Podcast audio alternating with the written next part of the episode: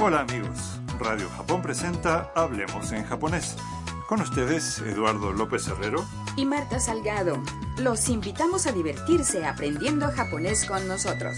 Hoy en la lección 33 aprenderemos a preguntar cuánto tiempo lleva hacer algo.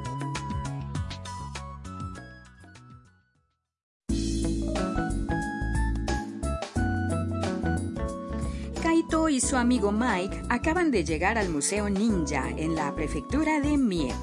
Quieren probar a lanzar estrellas ninja y se ponen en la cola para esperar su turno. La estrella ninja, llamada shuriken en japonés, es un arma arrojadiza que usaban los ninja. Tiene la apariencia de una pequeña estrella de metal con puntas afiladas. Escuchemos el diálogo de la lección 33. どのくらい待ちますか？15分くらいです。わかりました。すごい。本物の手裏剣だ。あの的に投げてください。えい。ああ落ちちゃった。Vamos a examinar el diálogo frase por frase. Mike pregunta al encargado cuánto falta para que puedan arrojar los shuriken. ¿Cuánto hay que esperar? El encargado responde. Unos 15 minutos. Mike dice. Bien. Finalmente les llega el turno y Kaito está muy entusiasmado. ¡Genial! Son estrellas ninja de verdad. El encargado da indicaciones a Mike. Arrójela a aquel blanco. Y Mike lanza el shuriken. ¡Ey! ¡Ya! Ah, Uy, se cayó. El blanco está a varios metros de distancia y acertarle no es tan fácil como Mike pensaba. El shuriken no se clavó bien y cayó al suelo.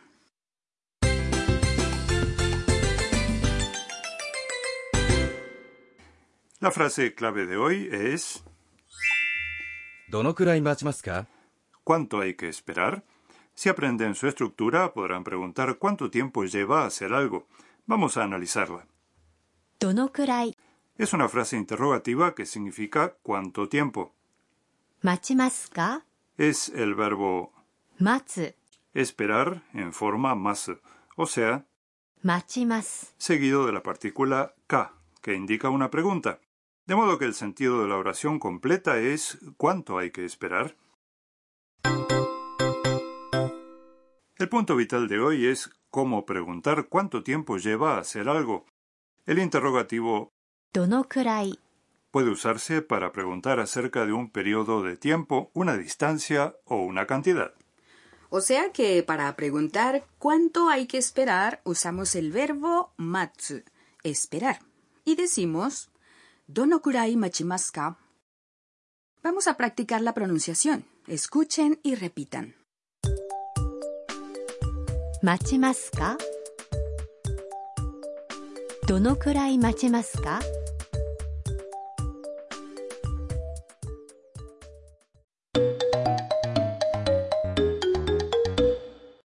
Ahora escucharemos otra conversación acerca de cuánto tiempo lleva algo.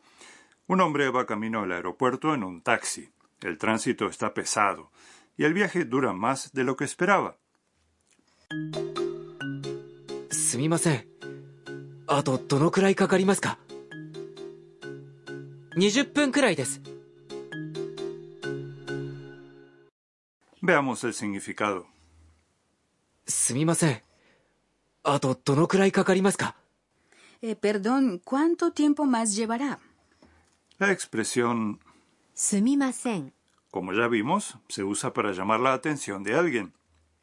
あと Significa después o, como en este caso, más tiempo, es decir, cuánto tiempo se requerirá después del momento actual. かかります Es el verbo かかる llevar en forma más.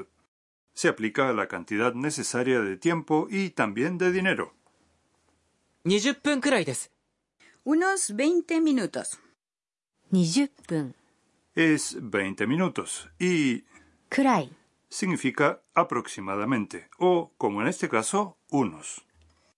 Escuchen la grabación y repitan.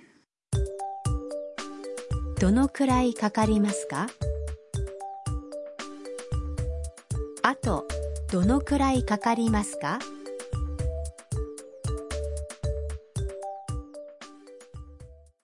¿Les salió bien? Ahora veamos otra situación. Supongan que preguntaron a alguien cómo llegar a un museo en autobús y les contestó que puede llegarse a pie. Ahora pregúntenle cuánto hay que caminar. Caminar se dice aruku y su forma más es arukimasu. Adelante.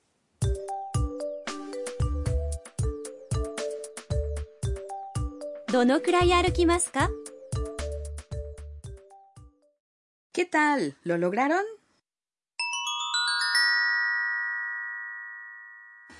Hoy en expresiones relacionadas hablaremos de cómo expresar periodos de tiempo. En el diálogo, el tiempo de espera era 15分くらい, o sea, unos 15 minutos, ¿verdad? Sí, eh, minutos es 分 igual que en español, se coloca después del número.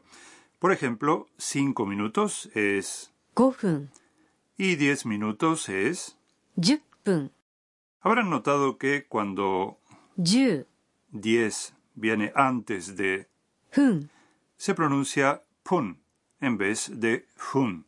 Presten atención a esto cuando tengan que decir 10 seguido de hun. minutos. Ahora escuchen y repitan. 5 minutos, 5分 10 minutos, 10分 15 minutos, 15分 20 minutos. 20分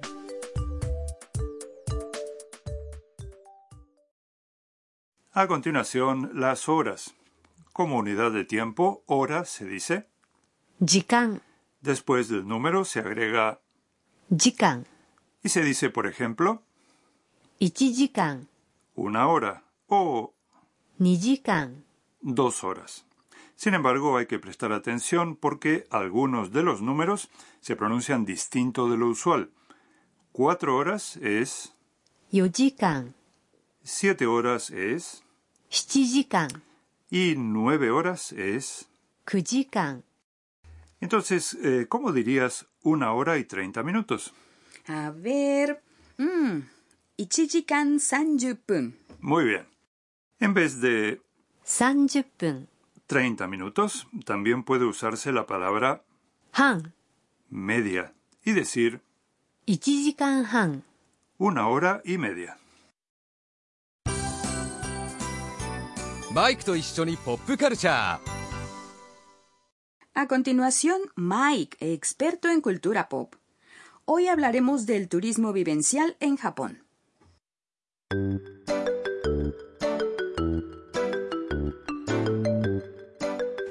En muchos puntos turísticos se ofrecen diversas actividades en que pueden participar los visitantes.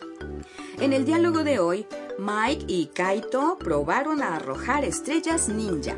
También es posible probarse kimonos, participar en la ceremonia del té, hacer arreglos florales o preparar dulces japoneses. Además, hay otras opciones más inusuales. ¿Inusuales? ¿Cuáles, por ejemplo? Conoces las muestras plásticas de comestibles, ¿no? Ah, sí, sí. Las exhiben en las vitrinas de los restaurantes y realmente parecen de verdad. Bueno, hay lugares donde puedes aprender a hacer esos comestibles falsos. En otros sitios pueden experimentarse terremotos simulados, lluvias torrenciales, incendios y tsunamis, para aprender sobre la prevención de desastres. ¡Wow! Suena interesante y muy instructivo.